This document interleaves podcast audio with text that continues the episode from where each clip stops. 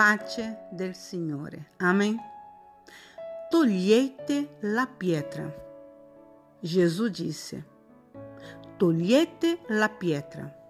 Si trova nell'Evangelo di Giovanni 11, versetto 39.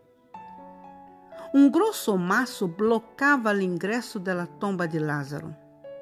Gesù, prima di richiamarlo in vita, ordinò togliete la pietra. In queste parole c'è una lezione importante da imparare.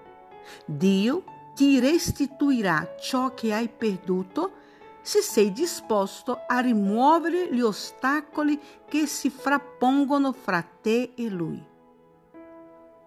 Cosa c'era dietro quella pietra? Un cadavere, pure maleodorante.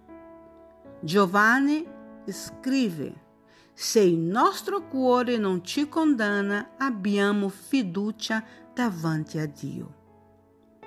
Il tuo affidamento nell'accostarti al Signore proviene dalla consapevolezza di aver affrontato quelle cose che ti separano da Lui.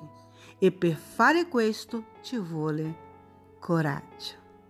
Che il Signore ti benedica e che tu abbia davvero il coraggio di ascoltare Gesù quando dice toglieti quella pietra. Potrebbe essere qualsiasi cosa riferito alla tua vita.